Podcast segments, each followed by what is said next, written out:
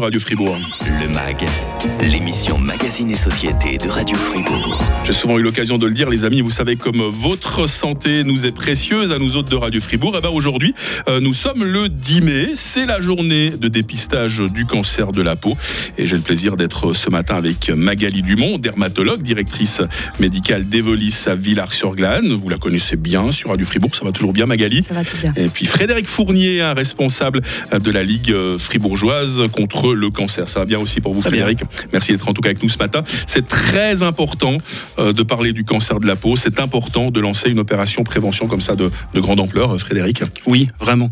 Et c'est souvent, malheureusement, c'est vrai que ces cancers sont de plus en plus fréquents. De plus, comme c'est souvent le cas avec les cancers, un cancer de la peau détecté tardivement peut avoir de, de graves conséquences. On pense notamment à des traitements plus complexes, difficiles, des opérations plus étendues, plus importantes. Et puis, comme tout cancer, il peut former des métastases, c'est-à-dire se répandre dans d'autres organes Mm. et dans certains cas euh, entraîner la mort. Ouais, malheureusement, effectivement, ça, ça peut être fatal. Ça, ça reste des cancers. Euh, Vous nous dites, Frédéric, que ces cancers sont de plus en plus fréquents. Vous disposez de, de statistiques pour nous dire ça? Oui, euh, notamment dans les cancers de la peau, le cancer basocellulaire et le cancer spinocellulaire. Si on parle du spinocellulaire, c'est le deuxième cancer le plus fréquent. Et il y a environ 650 fribourgeois qui reçoivent ce diagnostic chaque année, dont plus des deux tiers sont déjà à un stade invasif. Et puis, il existe d'autres euh, types de cancers de la peau, je crois. hein. Oui, le plus dangereux, le plus agressif et celui dont on entend le plus parler, euh, c'est le mélanome. C'est un nom qu'on entend très souvent, effectivement. Mhm. Quand on regarde un peu les chiffres, c'est 1500 personnes en fait qui sont diagnostiquées chaque année du mélanome à un stade invasif. Mhm. Et au-delà des chiffres, il y a bien sûr c'est des personnes chaque fois. D'accord. Et puis, dans, dans, dans le monde, vous avez, des, vous avez des chiffres aussi, je crois. hein. Oui, un cancer sur trois diagnostiqué est un cancer de la peau. Et c'est une incidence qui continue à progresser. Et on sait que les principaux euh, facteurs de risque de cancer sont liés à une exposition au soleil dans le cadre des loisirs euh, et des antécédents de, de coups de soleil. Et, et à Fribourg, qu'est-ce que ça donne? Est-ce que chez nous, on est autant touché dans votre consultation, Magali Dumont? Est-ce que vous êtes souvent confronté à des patients qui, euh, qui développent des mélanomes? Oui, alors d'abord, les, les- les gens sont beaucoup plus euh, quand même sensibilisés à ce problème et sont aussi euh, de mieux en mieux euh, informés grâce à vous. Mm. Euh, en 2019, donc c'est les dernières données disponibles en provenance du, du registre des tumeurs fribourgeois, on avait environ 200 mélanomes qui ont été diagnostiqués, avec euh, 120 de ces mélanomes qui sont au stade invasif. Et comme vous l'a mentionné Frédéric, plus de 800 cancers de peau ont été déclarés au registre fribourgeois des tumeurs. Donc très concrètement, moi perso, dans, dans- dans ma consultation, je dois annoncer euh, ce type de diagnostic euh, plusieurs fois par semaine. Donc c'est loin d'être euh, anecdotique. Ouais, Quand on parle de cancer de la peau, euh, Magali, on entend souvent le mot mélanome.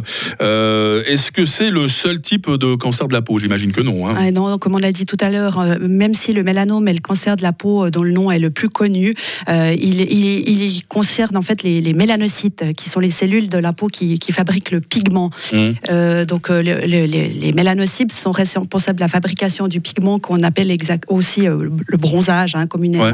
Mais il existe d'autres éléments qui forment la peau et notamment les kératonis, kéra- pardon, kératinocytes. C'est pas facile à dire celui-là. Ouais, c'est vrai.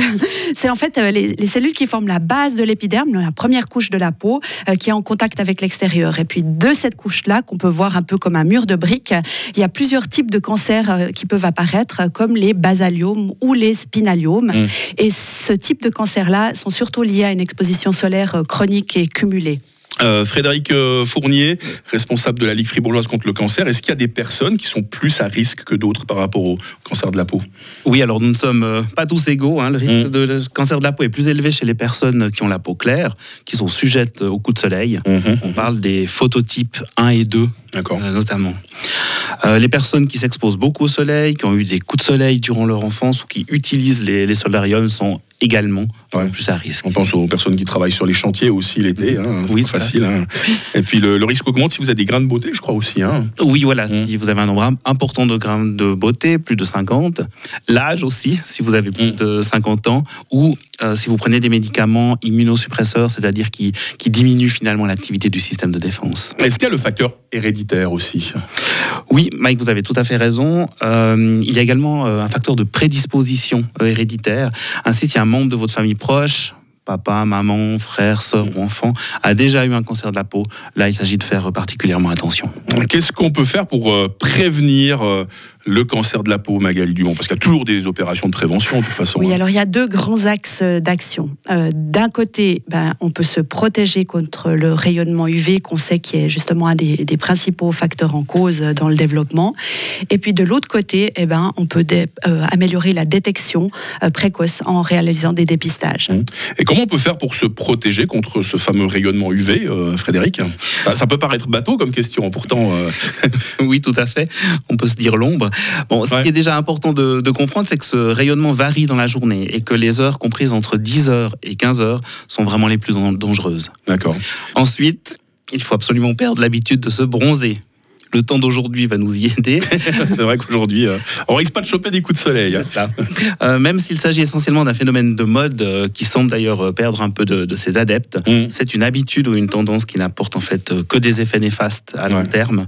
D'une part, un vieillissement prématuré de la peau et des risques pour la santé de, de sa peau. Mais c'est là que Magali Dion va vous dire c'est quand même important de sortir, de profiter du beau temps. Quand de beau temps il y a, attention, ça devient rare comme denrée aujourd'hui. hein. Tout à fait, Mike. En effet, il faut vivre et on peut, on peut faire des activités professionnelles, comme on disait tout à l'heure, ou sportives ou grand air. Il faut par contre être conscient en fait des risques que l'on prend et puis adopter des, des mesures protectives adéquates. Euh, par exemple, ben, porter des vêtements qui filtrent le rayonnement UV, de même qu'un chapeau, une casquette. Au niveau euh, des, des textiles, il faut savoir qu'un euh, tissage serré est plus efficace pour retenir euh, les UV qu'un tissu large. Mhm, Et puis, euh, il existe aujourd'hui sur le marché un grand nombre de textiles qui sont fabriqués à cette intention, Ah. notamment pour le sport, ou qui sont aussi très efficaces. Et puis, à côté de ça, bah, il y a les crèmes solaires. Les crèmes moins 10. Le MAG, l'émission Magazine et Société de Radio Fribourg. Journée de dépistage euh, du cancer de la peau aujourd'hui euh, 10 mai. Nous sommes toujours en compagnie de Magali Dubon, dermatologue à Villars-sur-Glane. Frédéric Fournier également, responsable de la Ligue fribourgeoise contre le cancer. Vous avez dit qu'on parlerait évidemment dans cette émission euh, des crèmes solaires. On les utilise tous, hein, Frédéric, des crèmes solaires, mais parfois, euh, face à la masse de produits, il n'est pas facile de faire un choix. Comment choisir parmi les crèmes solaires? Quel indice? Combien en quantité? Combien de fois par jour? C'est beaucoup de questions en une, là, Frédéric. Oui, c'est ça. Alors juste un petit rappel tout d'abord, l'indice solaire représente le temps que votre peau peut être exposée au soleil avant d'attraper un coup de soleil. D'accord. Donc logiquement, Mike, un indice élevé comme protection 30 ou 50 sera plus prote- protecteur qu'un indice 20. Mhm. Ce qu'il faut aussi savoir, c'est qu'à cause des frottements, de la transpiration, de l'eau, on a vraiment une protection qui diminue beaucoup avec le temps. Et il faut donc prendre comme règle qu'une couche suffisante de crème appliquée convenablement n'aura pas un effet au-delà de deux heures. D'accord. Et ce qui est aussi important, c'est important d'appliquer la crème une vingtaine de minutes avant de s'exposer, afin que les, puissent- les filtres puissent faire leur effet. Magali Dumont, il existe euh, différents types de, de filtres solaires, je crois. hein. Oui, vous êtes bien informé, Mike. D'un côté, on a les filtres minéraux. C'est des petites particules qui sont faites pour rester à la surface de la peau et donc faire obstacle aux UV. Ces, filtres sont, sont souvent blancs. Aujourd'hui, néanmoins, les, les laboratoires rivalisent d'efforts pour rendre ces filtres de plus en plus fins, de sorte qu'on ne ressemble pas à un bonhomme de neige après les avoir appliqués. Mais à côté de ça, il y a les filtres organiques qui pénètrent dans la peau et luttent contre les UV grâce à un bouclier chimique, une réaction euh, chimique, et ceux-là sont beaucoup plus faciles euh, à appliquer. C'est la journée du dépistage euh, du cancer de la peau. C'est important de se faire dépister, Magali, pour un diagnostic précoce. Mais on n'a pas tous euh, des, on n'est pas tous des spécialistes. hein. Il y a pourtant moyen de faire des contrôles de la peau soi-même, je crois. hein. Tout d'abord, il faut prendre l'habitude de se regarder, de s'examiner soi-même régulièrement l'ensemble de sa peau. Évidemment, pas tous les jours, mais 5 à 10 minutes tous les 2-3 mois. En prenant cette habitude, votre- vos yeux et votre cerveau vont enregistrer l'information et en cas de modification de l'une ou l'autre lésion, vous vous interpellerez vous-même, vous direz ah mais bizarre, ce grain de beauté, il est il est en train d'évoluer ou il me semble que je le connais pas. À ce moment-là, vous prenez une photo, vous mesurez la tâche pour la suivre sur les semaines qui suivent. Et si le changement continue de s'opérer, alors ça vaut la peine de, cont- de- de solliciter un avis spécialisé. D'accord. J'ai entendu parler une fois de la règle ABCDE pour le suivi de ces grains de beauté. Magali, c'est quoi exactement cette règle? C'est un moyen mnémotechnique pour se souvenir des critères qui peuvent, euh, qui peuvent faire penser à un mélanome. Donc le A pour asymétrie, on ne peut pas tracer un axe de symétrie dans la lésion. B, bordure irrégulière. C, plus que deux couleurs et pas uniquement des dégradés de brun. D pour diamètre, parce Mm. que la lésion elle grossit, et E évolution ou changement qui persiste au-delà de 2-3 semaines. Finalement, c'est le B à bas, hein, ce ABCDE, hein, mine de rien. Est-ce qu'on devrait tous, tout de même, aller se faire dépister une fois chez un dermatologue, euh, Frédéric?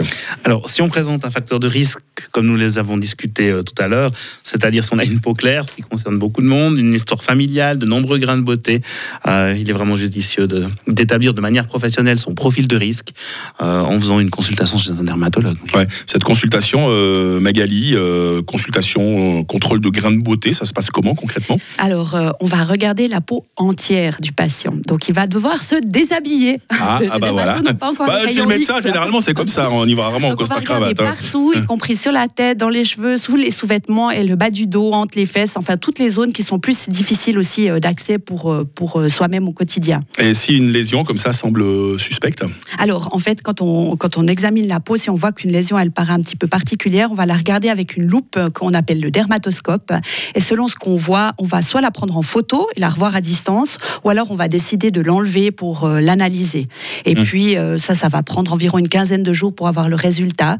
Et on reverra le, le- le patient pour, euh, pour le résultat. Les gens qui ont déjà eu un cancer de peau devront réaliser des contrôles réguliers chez le dermatologue. Ceux qui ont très peu de grains de beauté feront des autocontrôles avec des dépistages occasionnels chez le dermatologue ou le médecin de famille. On vous remercie pour ces bons conseils. Frédéric Fournier, responsable de la Ligue fribourgeoise contre le cancer.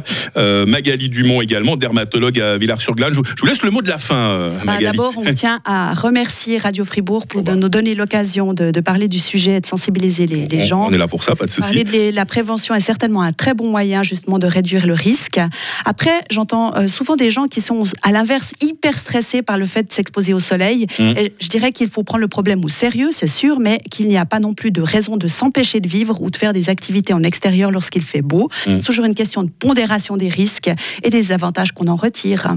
Merci beaucoup euh, Magali Dumont. Demain, dans le MAC, j'aurai le plaisir de recevoir la FRC. On évoquera le bubble tea, cette boisson très en vogue, mais qui n'est pas sans danger. Attention, parce qu'on a trouvé des drôles de choses dedans. On évoquera aussi l'intelligence artificielle. Est-ce qu'elle peut aider le consommateur? Vous entendrez, on a reçu des réponses assez cocasses. Le MAG, quand vous le souhaitez, sur Radio FR.